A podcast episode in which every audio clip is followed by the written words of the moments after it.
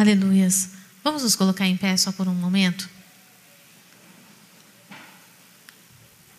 Feche os teus olhos, querido. Nós estamos encerrando 13 anos do Ministério Ágape. Está chegando os 14.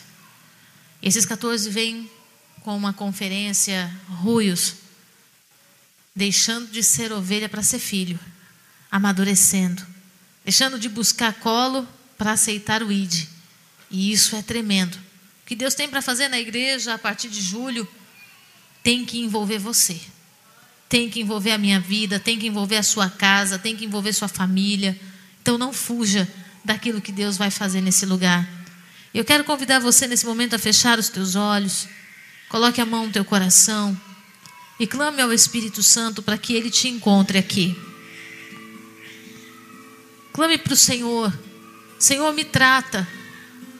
Porque eu não quero viver uma vida superficial. Eu não quero falar do que eu não conheço, eu não quero falar das experiências dos outros. Me trata, Senhor, para que eu me abra, para que o Senhor possa fazer algo dentro de mim e transbordar em mim e alcançar outras pessoas. Me liberta, Senhor, de todo dogma. Me liberta das mentiras que eu aprendi. Me liberta do engano. Arrebenta, Senhor, com o espírito de incredulidade que trabalha dia e noite para nos roubar da tua presença. Senhor, se há em mim falta de temor, Senhor, me transforma e me leva, Senhor, ó Deus, ao centro da tua vontade. Clame ao Senhor, meu querido, porque a palavra que o Senhor tem para você e para mim nessa noite é uma palavra de consciência, é uma palavra que vai gerar entendimento, mas que vai gerar também responsabilidades. Em nome do Senhor Jesus, Pai, eu consagro, Senhor, ó Deus, esta noite diante do Senhor. Eu consagro, Senhor, a cada filho e filha que está neste lugar.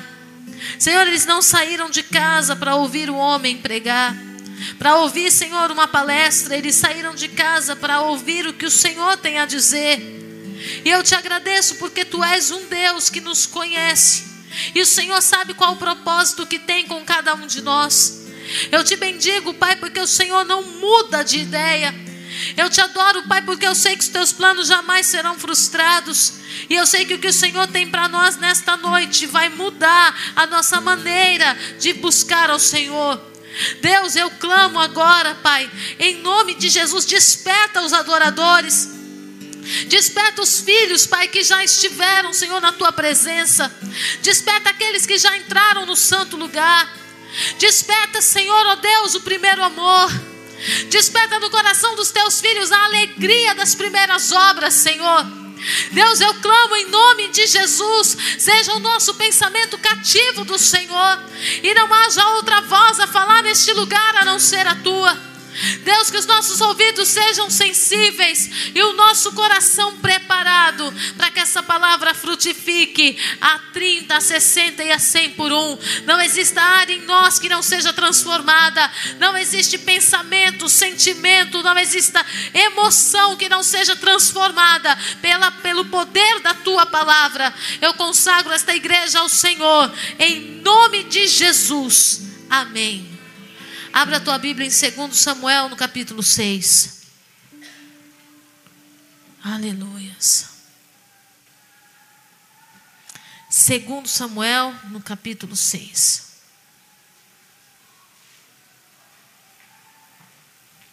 E quando você encontrar, diga glória a Deus. Aleluias. Segundo Samuel, capítulo 6, no verso 5. Diz assim: Davi e toda a casa de Israel alegravam-se perante o Senhor com toda a sorte de instrumentos de pau de faia, com harpas, com saltérios, com tamboris, com pandeiros e com símbolos.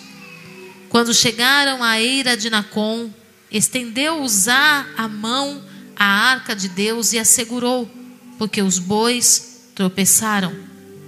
Então a ira do Senhor se acendeu contra Uzá, E Deus o feriu ali por esta irreverência e morreu ali junto à arca de Deus. Você pode se assentar, querido. Aleluias. Santo, santo, santo, santo. Aleluia, Senhor.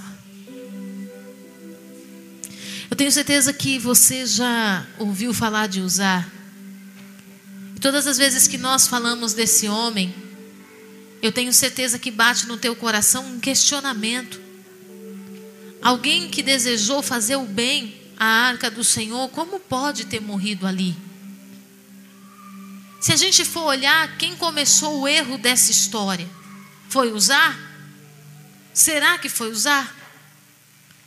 E hoje eu quero falar com você sobre os perigos de andar somente na necessidade. No primeiro livro de Samuel, no capítulo 6, a palavra do Senhor fala sobre o momento em que Davi decide trazer a arca do Senhor de volta para Jerusalém. Mas muito antes disso, em 1 Samuel, capítulo 6, a palavra do Senhor fala de um momento onde os filisteus que tinham roubado a, as coisas, os utensílios da arca, do templo do Senhor, inclusive a arca, estavam passando por momentos terríveis em seu, no meio do seu povo. Úlceras, chagas, doenças de todos os tipos atacaram o povo filisteu. E eles entenderam que o que estava acontecendo era porque eles estavam com algo que eles não podiam ter. E em 1 Samuel, no capítulo 6, eles decidem encontrar um meio para devolver a arca do Senhor para Israel. E a palavra do Senhor diz que eles então preparam duas vacas, preparam uma carroça, coloca a arca da aliança sobre a carroça, e eles fazem uma prova. Olha, se as vacas forem por esse caminho, então nós vamos entender que o que está acontecendo com os filisteus foi uma maldição por termos trazido algo que não podíamos trazer. Mas se as vacas tomarem outro caminho, então vamos entender que não é Deus, o Deus de Israel, pesando a mão sobre nós. E a palavra do Senhor diz que as vacas foram exatamente pelo caminho que apontava para os filisteus que o que estava acontecendo com eles era fruto do peso da mão de Deus sobre eles. Por que disso, bispa? Porque a arca da aliança representava a presença do próprio Deus no meio do povo de Deus. E o que os filisteus fizeram? Eles roubaram a presença de Deus do povo de Deus. E aqui eu quero abrir um parênteses. Quem é que está roubando a presença de Deus da tua vida? Pelo que você tem se deixado roubar? O que é que está seduzindo você? Que quando você entrou naquela empresa, ela era tão maravilhosa, ela estava prosperando tanto, e de repente parece que as coisas não estão tão bem assim. O que está acontecendo? Ela está roubando a presença de Deus da sua vida? O que é que está acontecendo? Que de repente aqueles amigos que eram tão amigos, tão maravilhosos, começaram a levantar situações contra você e você não consegue entender o porquê, está roubando a presença de Deus da sua vida.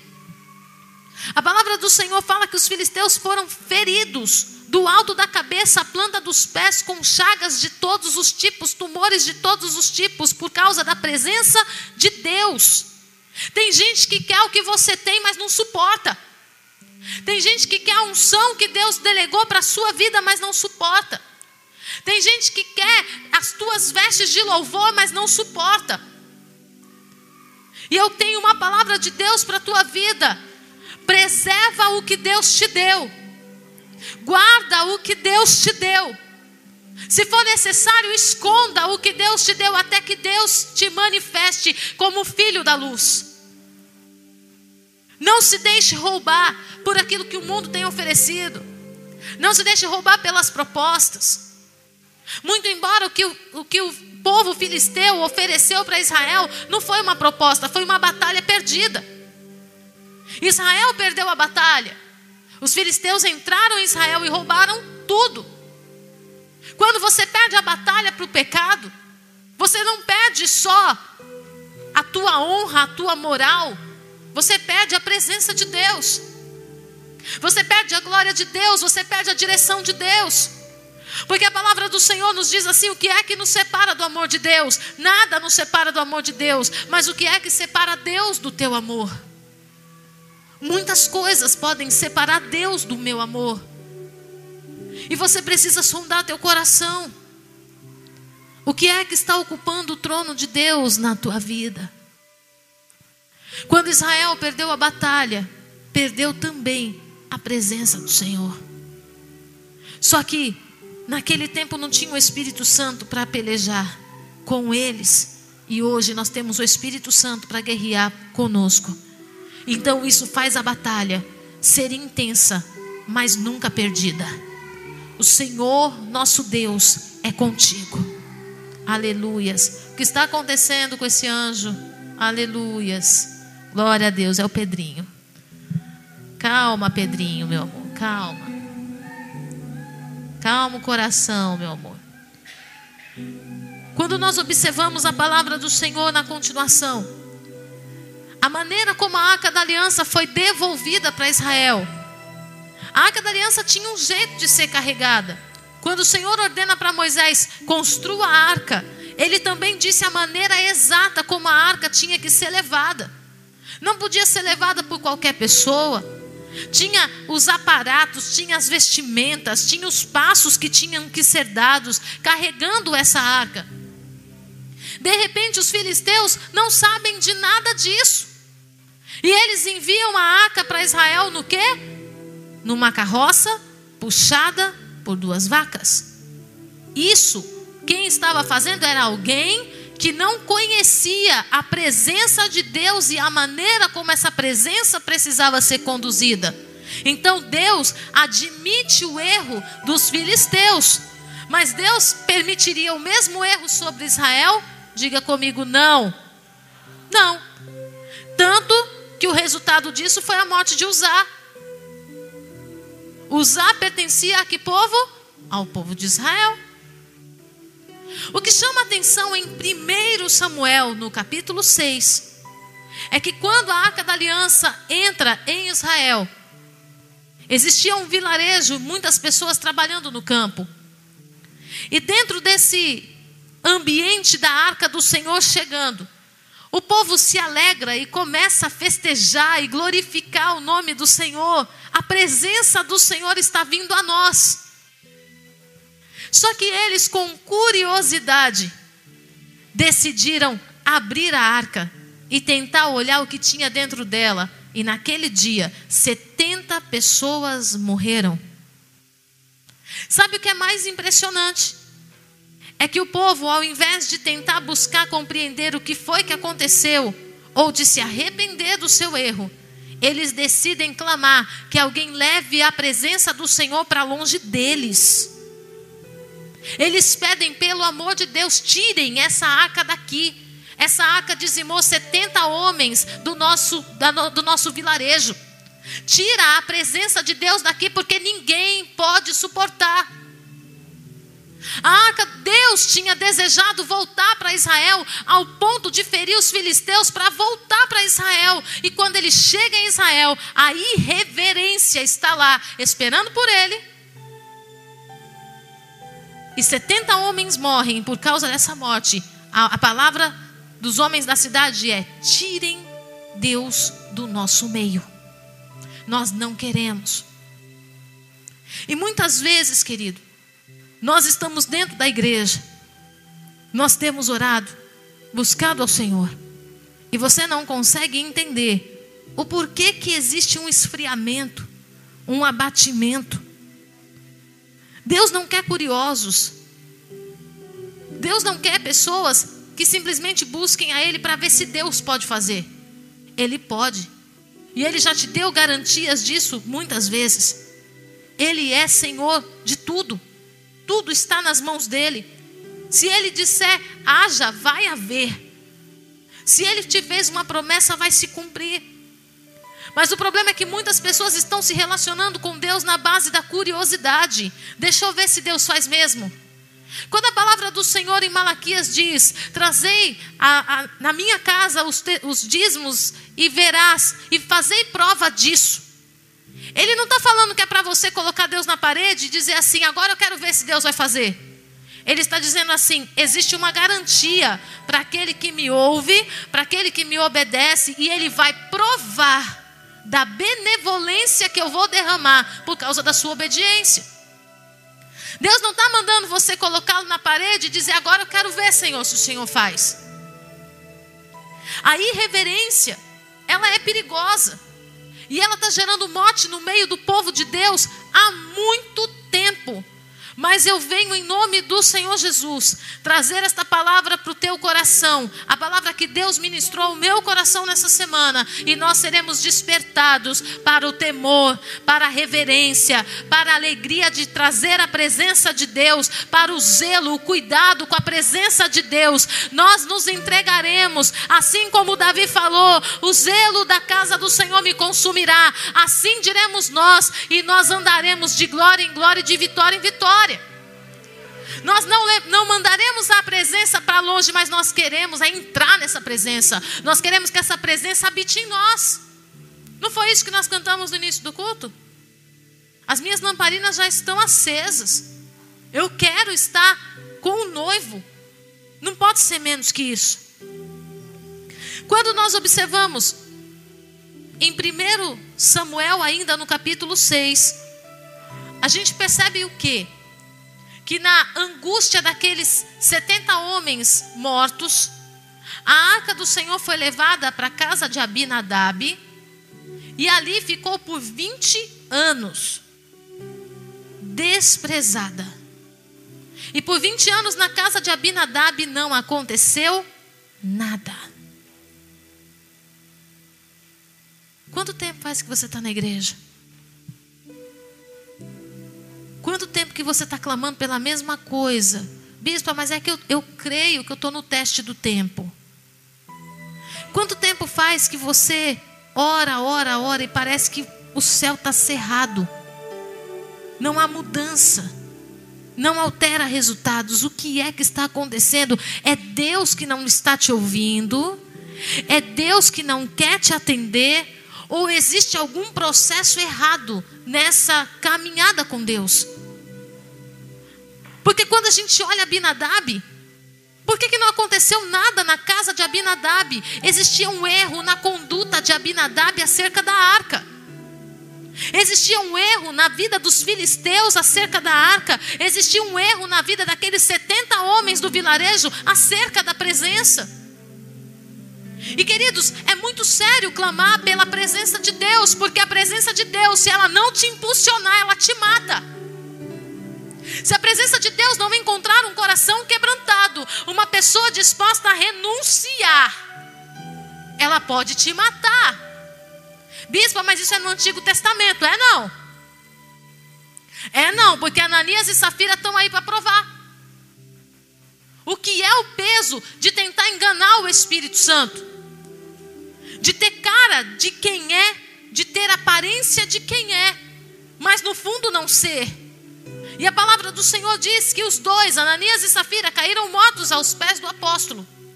Não foi por causa do dinheiro, nunca, em Atos 5, nunca foi por causa do dinheiro, nunca foi por causa do terreno, foi por causa da intenção do coração. De tentar ser o que não era, de tentar manipular o pastor, o profeta, o apóstolo. E nós estamos muitas vezes fazendo isso com o Espírito Santo tentando manipular o Espírito Santo, dizendo para ele que queremos ser coisas que nós nem sequer tentamos ser. Estabelecendo padrões que nós deveríamos ter nas nossas orações, que nós não, não nos esforçamos em nada para conquistar e para viver.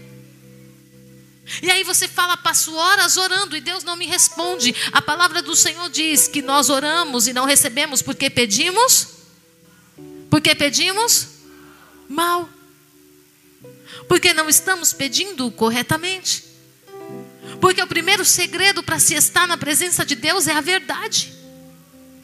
Conhecereis a verdade e ela vos libertará. Não tem como você entrar na presença do Senhor fantasiado. A primeira coisa que você precisa para começar uma oração é dizendo quem você é. Só que quando nós começamos a nossa oração, nós levamos quem para Deus? O outro. Nós levamos o outro.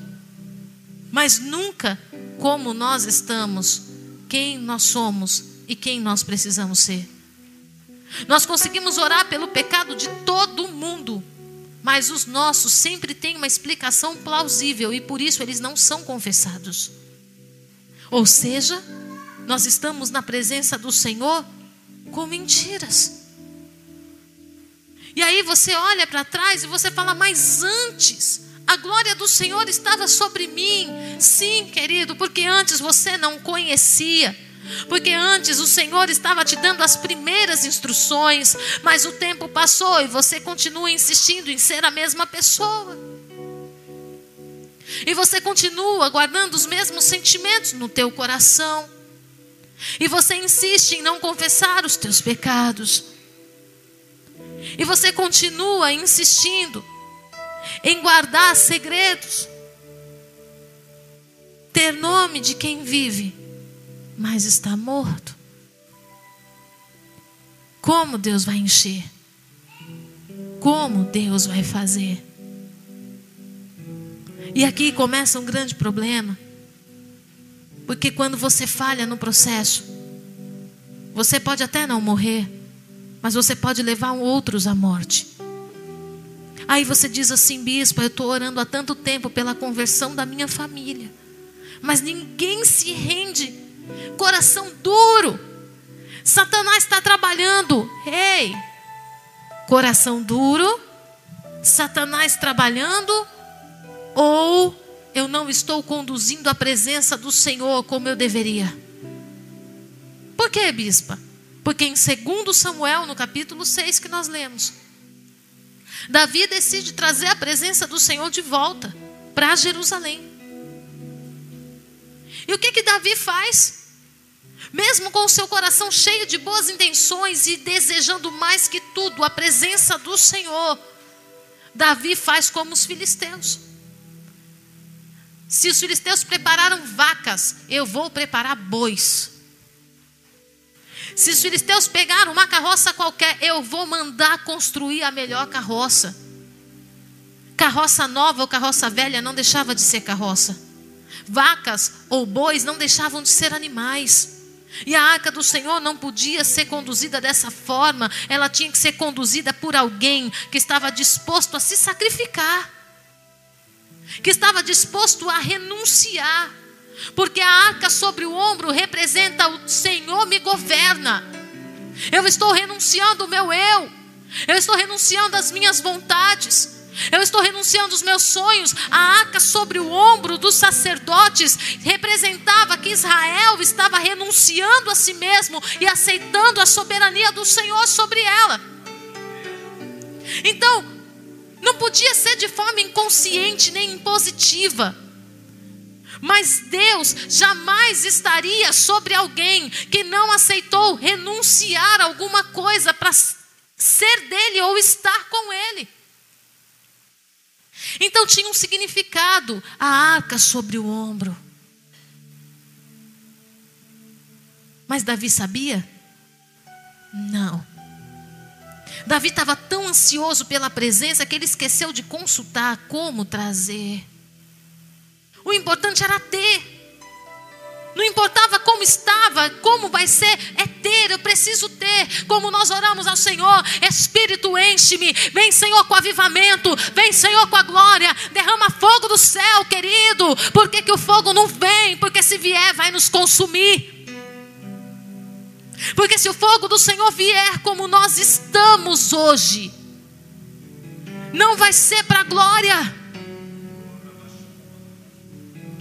não vai ser para poder nem manifestação do céu na terra, mas vai ser para consumir. Bispa, por quê? Porque o Senhor está buscando agora, nesse tempo, a tua verdade, para te libertar, para te sarar, para te limpar e revelar você como filho da luz. Nós estamos clamando com a mesma ânsia que Davi estava. Senhor, eu quero, eu preciso. Nós sabemos o que precisamos, nós precisamos de Deus. Nós sabemos o que nós queremos, queremos ser instrumentos de Deus. Nós sabemos que nós devemos estar cheios do Espírito de Deus. O nosso espírito clama, ele tem fome e sede do céu. O nosso espírito tem necessidade das coisas celestiais, por experiências sobrenaturais. O nosso espírito tem necessidade de ser usado para libertar os cativos. O nosso espírito tem necessidade de curar os enfermos. Nossa alma está sedenta por essas experiências. Mas o que é que de fato estamos fazendo para que isso aconteça em nós? Boa vontade não basta. Boa vontade não é suficiente. Dizer glória a Deus e aleluias, querido, não é suficiente. Se a arca do Senhor não puder ser colocada sobre os teus ombros, ela não irá contigo. E é fácil nós renunciarmos, querido, a algumas coisas. É fácil, talvez, você renunciar uma Rede Globo de televisão. É fácil você renunciar ao emprego que você já nem queria mesmo. É fácil, talvez, você renunciar algumas vestes indecentes, afinal de contas, você já entendeu que você não é um pedaço de carne ambulante desfilando pela rua. Mas difícil é você renunciar ao seu eu. Quando o Senhor te fala, não faz isso. Porque você criou uma ideia na sua cabeça que isso é correto e você fala, eu faço. Difícil é você renunciar à vaidade. E qual é a vaidade da maquiagem? Da roupa linda? Não. A vaidade de querer ser reconhecido em todo lugar que você vai. A vaidade de você querer dar certo para provar para todo mundo que você é melhor. É difícil muitas vezes renunciar o orgulho. Eu estou certo e pronto, e ninguém vai mudar a minha opinião. Eu sei porque que eu estou fazendo, não devo satisfação da minha vida para ninguém. Isso é raiz de insubmissão. Isso faz com que você esteja numa igreja e não seja nunca pastoreado, mas tenha um pregador. E o Senhor, palavra Ele te envia, mas experiência com Ele só vive quem está na intimidade. É a mesma coisa de você ser casado com alguém que você só fala por telefone. Quanto tempo você aguenta ficar casado com alguém que você só fala por telefone? Que você não tem o um contato, que você não vê, que você não sabe o que está acontecendo, que você não tem intimidade nenhuma. Tem um monte de gente dentro da igreja feliz porque fala pelo telefone, querido. O Senhor quer andar contigo. Mas para isso é necessário renúncias. Que muitas vezes nós não estamos dispostos a fazer. Porque renúncia dói. Porque ter colocado dentro do meu coração que eu estou certo e ponto final. E de repente o Espírito Santo falar, não é assim. É tão difícil você ter que recomeçar algo que você saiu caminhando sem pedir direção. É tão difícil você ter que olhar para a sua família e dizer: Eu falhei. É mais fácil a gente sair culpando todo mundo do que reconhecer os nossos erros. E qual o perigo de você andar nas necessidades? Davi tinha necessidade da presença de Deus, mas por falta de observância, ele tenta trazer a arca de qualquer jeito, isso gerou morte. Qual o perigo de você andar na necessidade? A arca estava sobre o carro de bois por culpa de quem, bispa? De Davi. É um erro justificado. O erro de usar é justificado no erro de Davi, mas não deixou de ser erro. Você pode cometer muitos erros hoje, culpando sua mãe, culpando seu pai, porque o meu irmão, porque o meu marido. Mas um erro não justifica outro. O que eles fizeram está feito, mas você tendo a possibilidade de fazer certo. Você está na síndrome de Adão? A mulher que o Senhor me deu? Esse tipo de comportamento não me leva para a presença de Deus, me tira da presença dEle. Porque eu acredito, querido, na Bíblia não fala sobre isso, mas eu acredito que se Adão, quando Deus procurou Adão no jardim, se Deus tivesse falado, se Adão tivesse respondido para Deus, Senhor, eu pequei contra ti, eu falhei contra ti, eu te peço perdão, Senhor, eu me arrependo. Eu me arrependo por mim, eu me arrependo por Eva, eu me arrependo por não ter dado atenção, Senhor, me perdoa. Eu tenho certeza que a maneira que eles tinham vivido teria sido diferente. Muito provavelmente eles não estivessem no jardim, mas metade das maldições que vieram sobre a terra não teriam vindo. Contudo, hoje a igreja está na síndrome de Adão. Eu sou assim porque o meu pai era assim, porque a minha mãe era assim. Eu sou assim porque fizeram isso comigo, porque falaram isso para mim. Eu estou fora da igreja porque o pastor me ofendeu e justificando um erro sobre outro erro. Isso não torna o erro menos e nem as consequências dele também menos grave. Quando nós olhamos Uzá, que estava tendo um comportamento em cima do erro de Davi, não, ele não deixou de morrer. Bispo, e por que que Uzá, Uzá morreu? Porque Uzá se moveu na necessidade. Bispa, mas não é correto a gente se mover na necessidade? Eu vou falar uma coisa para você que parece loucura hoje, mas no dia que acontecer você vai entender. Se você busca o Senhor de todo o teu coração, se você busca o reino de Deus e a sua justiça, nunca haverá necessidade.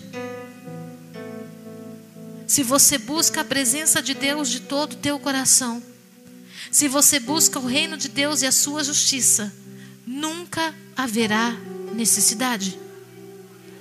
Por que, que eu estou dizendo isso? Porque o que nos faz necessitados é exatamente a falta da presença. Quando os bois tropeçam e a água faz menção de cair, usar na necessidade de proteger a arca, ele vai e põe a mão. E a palavra do Senhor fala que imediatamente ele morre. Porque a ação de usar era como se ele estivesse dizendo para Deus que Deus não era suficientemente bom para se sustentar. Quantas vezes nós temos tido comportamentos semelhantes a esse? Quando você decide subir no altar para ministrar um louvor porque não tem outro. É a necessidade. E por causa da necessidade, você pode ser ferido. Quando você decide vir para a intercessão, ai meu Deus, não queria ir para a intercessão, não, mas eu vou, porque se eu não for, a glória do Senhor não vai descer. Você está se movendo aonde? Na necessidade. E na necessidade você gera morte. Ah, hoje é dia do departamento infantil, misericórdia, Senhor. Não tem ninguém para ir, eu vou ter que entrar. Só de você usar a expressão eu vou ter que, você já declarou: não vou de livre espontânea vontade, estou indo por obrigação. E a partir disso, você, ao invés de gerar vida, você está gerando morte. É muito grave isso. Porque muitas vezes nós estamos fazendo tanto na casa do Senhor, mas parece que a glória não vem, a presença não vem, o fogo não desce. Parece que a gente está mais cansado do que ontem, estressado, nervoso. Por que será, bispa? Será que você não está se movendo na necessidade? Na necessidade, eu venho limpar a igreja com raiva. E o irmãozinho que veio me ajudar com o coração aberto fica escandalizado com o que viu. E o que, que vai acontecer, bispa? Ele não volta mais da igreja. Eu gerei morte. Na necessidade, um marido grita com a esposa, porque ele atribui a ela os problemas financeiros. E ele é capaz de esfriar o amor por causa da necessidade. Na necessidade, ele arruma um segundo emprego e ele deixa a sua família à mercê do inimigo. E o casamento se esfria e os filhos ficam rebeldes. Por quê, bispa? Por causa da necessidade. A necessidade está gerando morte em muitas famílias, está gerando morte em muitos ministérios, e não é porque Deus não provê, é porque nós não confiamos que Ele provê. É porque nós não confiamos que Deus é Deus para se sustentar naquilo que Ele se propôs a fazer na nossa vida. Nós queremos dar um jeitinho para Deus, e ao invés de ganharmos vida, estamos ganhando morte. Quando você se propõe a fazer algo que Deus não mandou, você está gerando morte. Bispa, como assim? Tem pessoas que para conquistar algo que Deus prometeu, ela abandona as outras coisas. Como assim? Vou dar um exemplo. Se Deus te prometeu uma área profissional abençoada, Deus falou que você vai ter que largar sua família para trás para isso? Sim ou não? Porque o que Deus dá soma e não subtrai. Guarda essa palavra para o teu coração. O que vem de Deus multiplica e soma, nunca subtrai e divide. Nunca. Mas aí Deus me prometeu aquela porta de emprego maravilhosa, mas para isso, amor. Eu vou precisar passar um ano longe de você. Você entende, né? Entende nada. Se meu marido não me disser não, eu tenho que separar dele por ele não ter discernimento da minha vida. Que isso é um laço do diabo. Quantas mulheres tentando reconstruir o casamento perderam a visão dos filhos? Quantas mulheres por estar tá totalmente voltada para os filhos estão perdendo casamento? Bispo, é difícil encontrar o equilíbrio. Se eu estiver em Deus, não haverá necessidades. Se a presença do Senhor for na minha vida, não haverá necessidades. Se você crê que quem falou com você foi o Senhor, por que, que você está tentando ajudar Ele? Aí você cai num ambiente de humilhação sem necessidade. Aí você passa para um ambiente de vergonha sem necessidade. Você passa por situações desnecessárias porque você não está entendendo que quem vai fazer é o Senhor. Se Uzá não tivesse tocado na arca, Deus teria dado um outro meio de mostrar para Davi o erro que ele estava cometendo. Não precisava uma vida se perder. Até quando você vai tentar conduzir a presença do Senhor do seu jeito? Até quando você vai só se movimentar? Com licença da expressão, gente. Essa expressão é muito comum no Mato Grosso, eu ouvi aqui. Quando a água bate no bumbum, aí você levanta. Precisa acontecer na tua casa para você entender a dor do outro. Precisa acontecer uma guerra no teu casamento para você virar intercessor. Precisa acontecer um, uma tragédia no teu ambiente de trabalho para você entender quem você é. Ei, para de se mover na necessidade. Na necessidade você enfia os pés pelas mãos. Você erra o alvo. Na necessidade você perde a visão de quem é Deus. Uzá morreu pelo desaforo de acreditar que Deus não poderia se conduzir. E nós estamos cometendo o mesmo erro. Quando eu acho que trabalhar na obra é melhor do que orar. Quando eu acho que ficar na igreja o dia inteiro fazendo qualquer coisa é melhor do que dobrar o meu joelho. Eu estou fazendo a mesma coisa que usar, querido. Quando eu acho que, que ficar 20 minutos de joelho no meu quarto é perca de tempo. Que eu preciso correr para trabalhar e conquistar aquele cliente. Que eu preciso abrir a loja mais cedo. Que eu preciso organizar mais rápido a casa. Que eu preciso cuidar logo dos filhos. Que eu preciso fazer tanta coisa. 20 minutos Deus entende. Eu vou orando no caminho. Eu oro dirigindo. O Senhor está comigo. Não. A presença de Deus não é para ser conduzida assim. Você pode viver em espírito de oração, mas o teu tempo de oração tem que ser de qualidade. Você não consegue renunciar ao café da manhã para orar ao Senhor. Senhor, enche-me com a tua glória. Vai. Continua pedindo. Nós perdemos o temor. E o Senhor, para mostrar para Israel que ele permanecia sendo Deus, 70 homens morreram. Bispa, eu tenho orado pela minha família. E o que está acontecendo?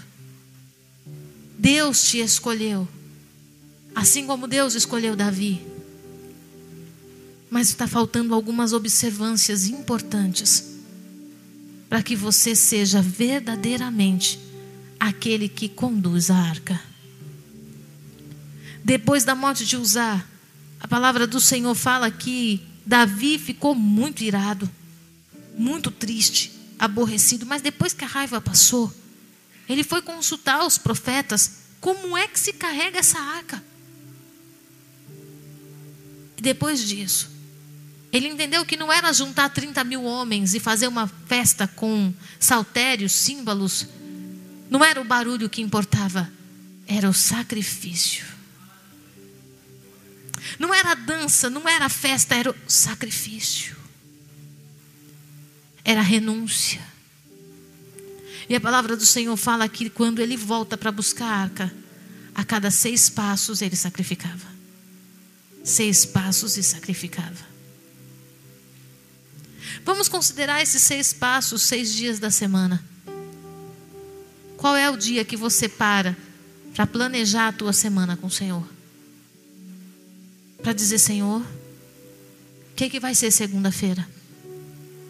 Você planejou sua semana. Você perguntou para Deus se Ele está nisso? Falar de renúncia, querido, não é fácil. Não é fácil.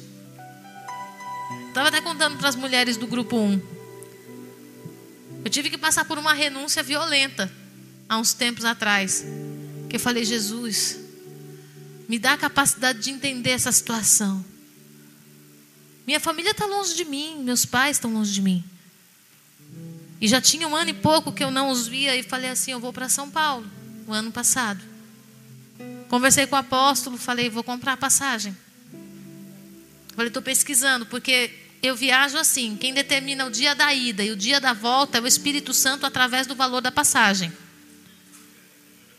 Então, se eu encontro a passagem de 250, 290 até 300 reais para o dia 8 e só vou achar outra nesse preço para o dia 30, é dia 30 que eu vou voltar. E aí fui, passei uns três dias pesquisando e falando para o apóstolo. Ó, oh, estou pesquisando as passagens, vou comprar a passagem. Tá bom, pode comprar. Cheguei nele toda empolgadinha. Comprei a passagem. Dia 2 de novembro vou para casa de mamãe. Vou ver mamãe. Vou comemorar meu aniversário antecipado com mamãe. E vai ser uma bênção. Aí liguei para minha irmã, já liguei para minha mãe, falei: dia 2 estou aí. Olha eu. Aí o apóstolo chega à tarde. Ele fala assim: Eu acho melhor você não ir, não. Como é que é? Acho melhor você não ir, não.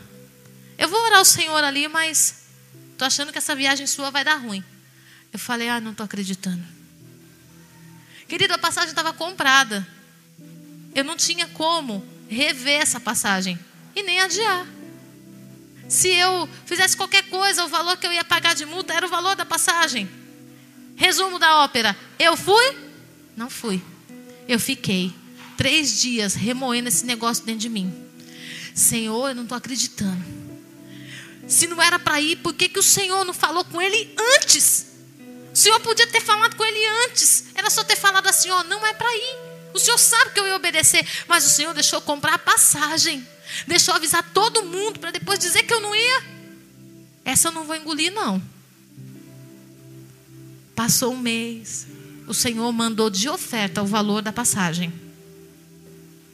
No outro mês, a parcela. O Senhor enviou de oferta novamente o valor da passagem. Eu paguei a passagem as duas de ida e volta sem nem ver.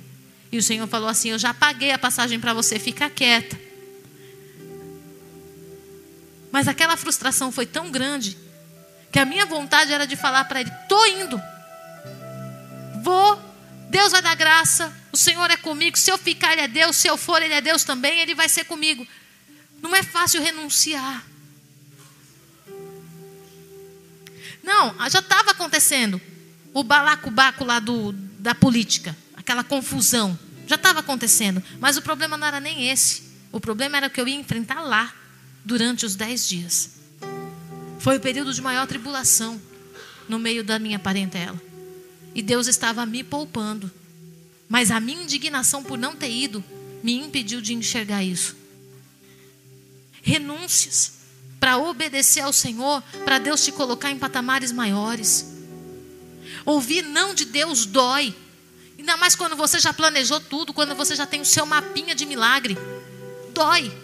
Só que quando você renuncia, o Senhor nosso Deus, Ele é capaz de falar: agora está pronto para o próximo nível.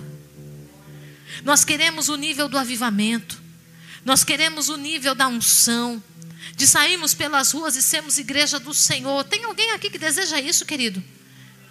De verdade, de verdade. Ou você ainda está naquela fase do filho que só quer o colo do pai?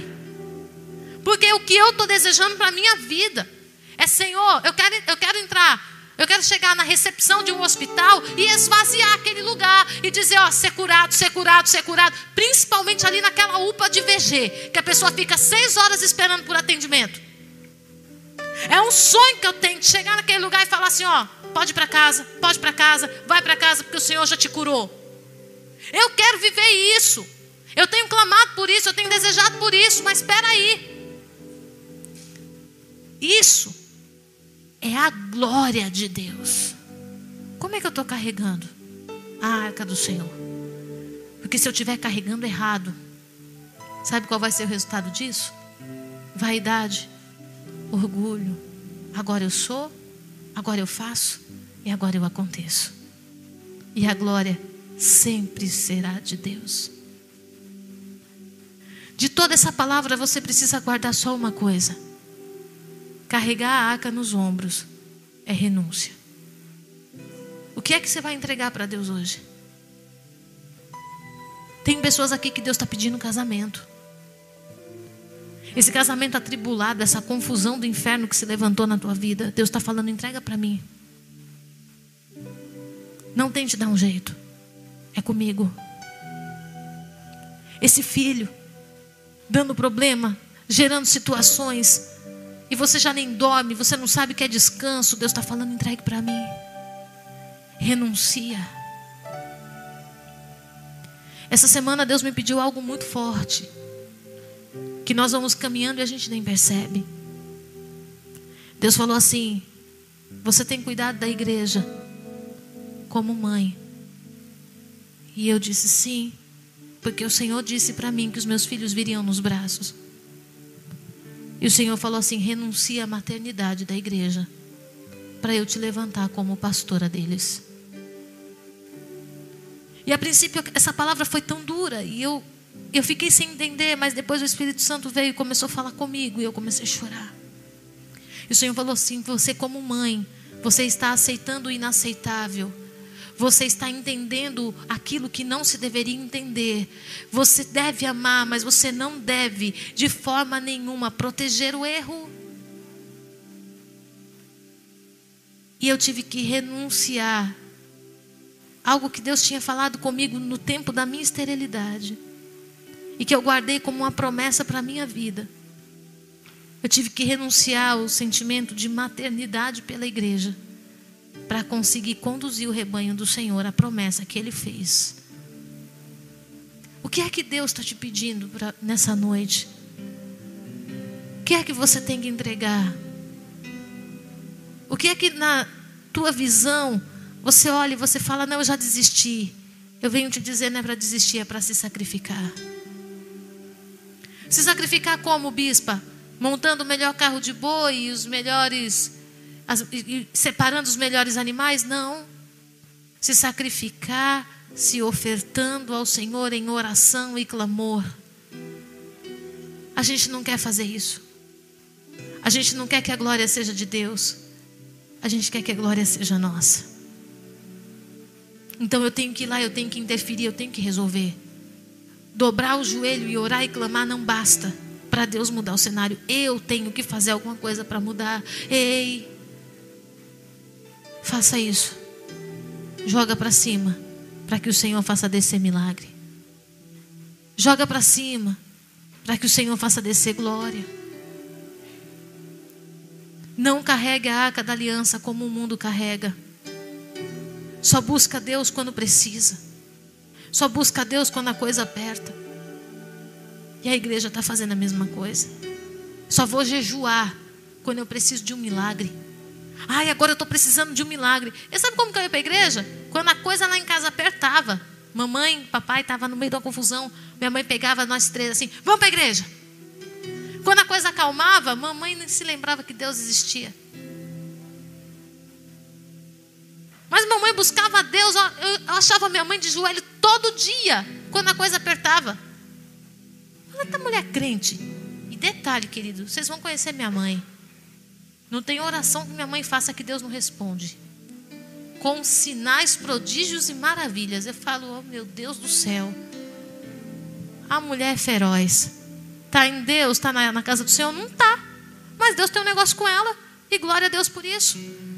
Mas eu só via minha mãe buscar o Senhor quando a coisa apertava. E muito crente está fazendo a mesma coisa. E depois fala assim: ai, ir para a igreja está tão chato, vou mudar de igreja. Ir para a igreja, meu Deus, de novo, eu acho que eu vou mudar de ministério, porque eu acho que eu cansei do ministério de intercessão, agora eu acho que eu vou lá para o DI. Não é o ministério, querido, não é a tua função na igreja, não é a igreja, não é a ágape, não é a igreja X ou Y. O que está acontecendo é que você precisa da glória de Deus. O teu espírito está clamando por algo a mais que o teu corpo e a tua alma está dizendo que não quer. A gente está insistindo em fazer do nosso jeito. E Deus está dizendo para você hoje: do teu jeito não serve. Comece a renúncia, abrindo mão do teu jeito de adorar e buscando no Espírito de Deus como Ele quer ser adorado. Comece a tua renúncia, renunciando à religiosidade e sendo verdadeiro. A religião faz a gente usar máscara. A gente começa, ó oh, Deus poderoso, magnificente, glorioso, soberano. Fala a palavra que não sabe nem o significado. Para dizer que está orando bonito. Sabe que oração bonita é para Deus? Senhor, ontem eu pequei mesmo, misericórdia. Mas eu não quero ser assim. Eu me arrependo, Senhor, porque eu preciso ser luz na minha família. Eu tenho vergonha da tua presença, Senhor, porque eu não mereço essa presença. Oração linda é a oração verdadeira. Oração linda é a oração que fala a verdade para Deus de quem você é e de quem você sabe que precisa ser. Vamos nos colocar em pé.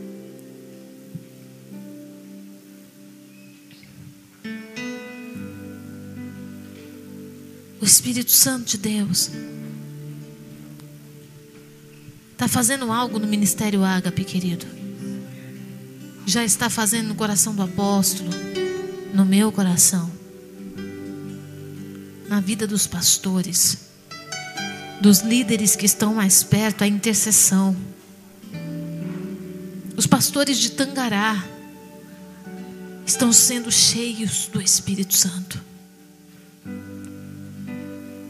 Não tem como você se mover no espírito se ele não estiver dentro de você. Nós queremos a manifestação do espírito, mas não queremos ser casa. O Senhor está te chamando para ser casa, primeiro. Ser habitação, primeiro. Para depois deixar Ele alterar o que precisa. Bispo, como ele entra? Tirando o que não serve que está aí dentro. Não é do teu jeito, querido, é do jeito dele. Eu quero convidar você nesse momento a fechar os teus olhos. Usar não morreu por causa da má intenção do coração. Usar morreu por não discernir que Deus era suficiente. Que vai precisar morrer na sua vida para você entender que Deus é suficiente.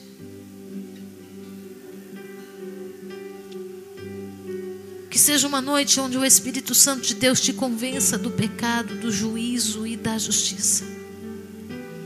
Ninguém pode fazer isso por você senão o Espírito Santo. Em nome de Jesus Cristo, comece a clamar ao Senhor aí onde você está. O que é que você tem que entregar para o Senhor agora? Bispo, já faz tempo que Deus está falando comigo. Eu preciso renunciar. Eu preciso renunciar ao meu orgulho. Eu preciso aprender a pedir perdão. Eu preciso aprender que eu posso dar aquilo que eu não recebi. Eu posso ser uma pessoa amorosa mesmo sem ter recebido esse amor. Querido, em nome de Jesus, o que é que o Espírito Santo de Deus está te pedindo que é um sacrifício para você? Eu sonhei tanto com esse trabalho, eu sonhei tanto, bispa, com essa com essa função e agora o Senhor faz tempo está me pedindo e eu tenho relutado no meu espírito. Há irmãos nessa casa que, que tinha planejado tudo para ir embora. Estava tudo pronto para ir embora, tudo organizado. O Senhor falou: fica, renunciaram o desejo de ir. O que é que você precisa renunciar hoje? ansiedade, a maldita ansiedade, que está levando muitos à morte dentro da sua casa. Faz as coisas no ímpeto e depois fala assim: Foi Deus que falou comigo. Deus falou comigo. Você ouve na internet o que você quer ouvir, depois você diz: Deus falou comigo. É. E aí a tua família está se escandalizando com o que não está acontecendo na sua vida, e ao invés de você gerar salvação, você está gerando morte. Porque não foi Deus que falou com você. Ansiedade. Ajudinha para Deus. Senhor, durante muitos anos da igreja na terra, nós temos insistentemente carregado a arca da aliança, Senhor, em carros de bois. Insistentemente, Senhor, ó Deus, levado a tua presença do jeito que a religião ensina, do jeito que a cultura e a ignorância dos nossos pais nos ensinaram. Levamos a arca da aliança, Senhor, ó Deus, do jeito que achamos conveniente e do jeito que ela cabe no nosso dia a dia. Deixamos, Pai, de fazer as renúncias necessárias, porque acreditamos que carregar a arca da aliança, do jeito que nós estamos carregando, é o suficiente. Mas a terra tem clamado, Senhor, por algo a mais. A terra tem gemido, Senhor, de dia e de noite. E nossa alma, Senhor, ó Deus, tem se agitado dentro de nós, porque sabemos que existe algo a mais que precisamos viver, Senhor. Mas sabemos que na maneira como temos caminhado, essa, esse algo a mais não virá. Senhor, eu quero clamar a Ti por esta igreja. Eu clamo por esse ministério, o ministério Ágape, Nova Aliança, um ministério que o Senhor fez uma promessa tão profunda.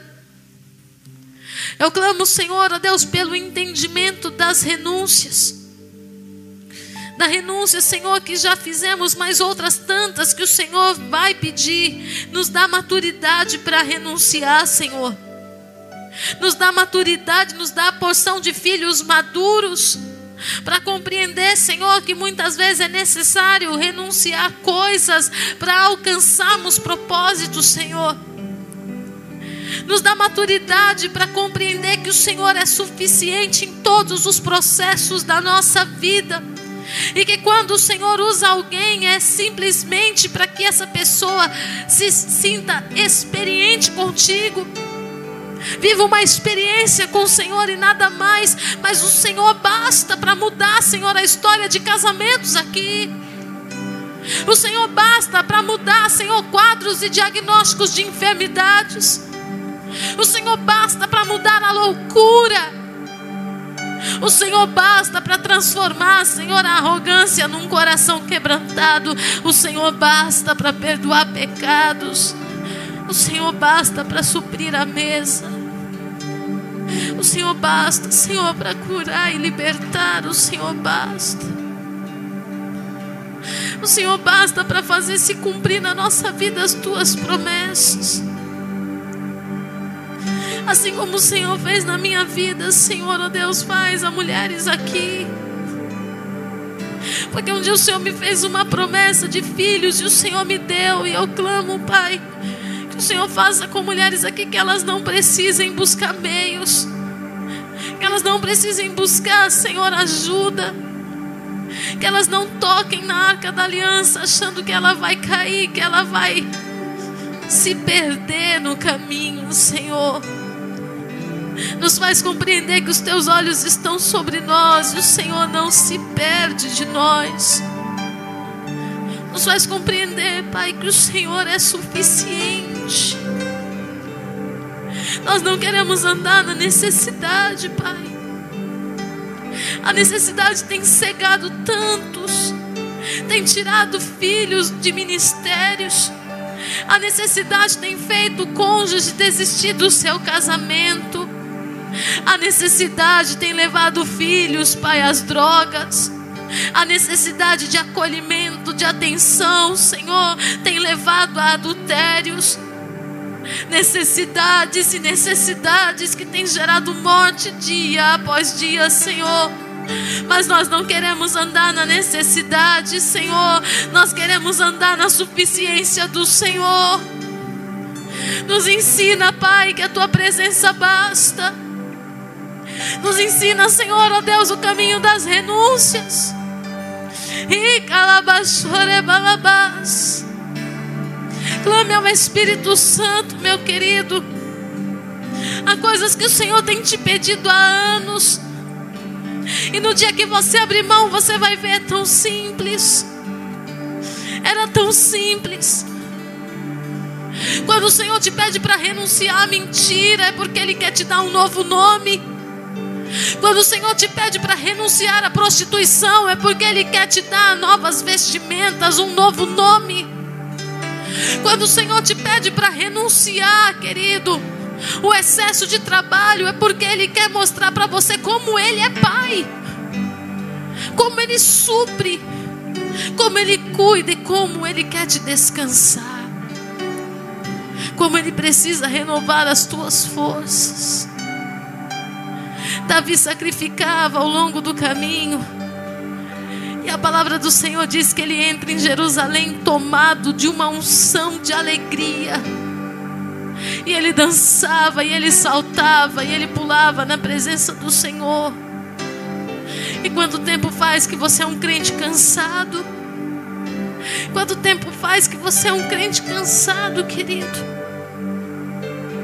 Quando Davi colocou a arca nos carros de boi, no carro de bois, ele voltou para Jerusalém com seus ombros caídos, com seu semblante abatido, irado.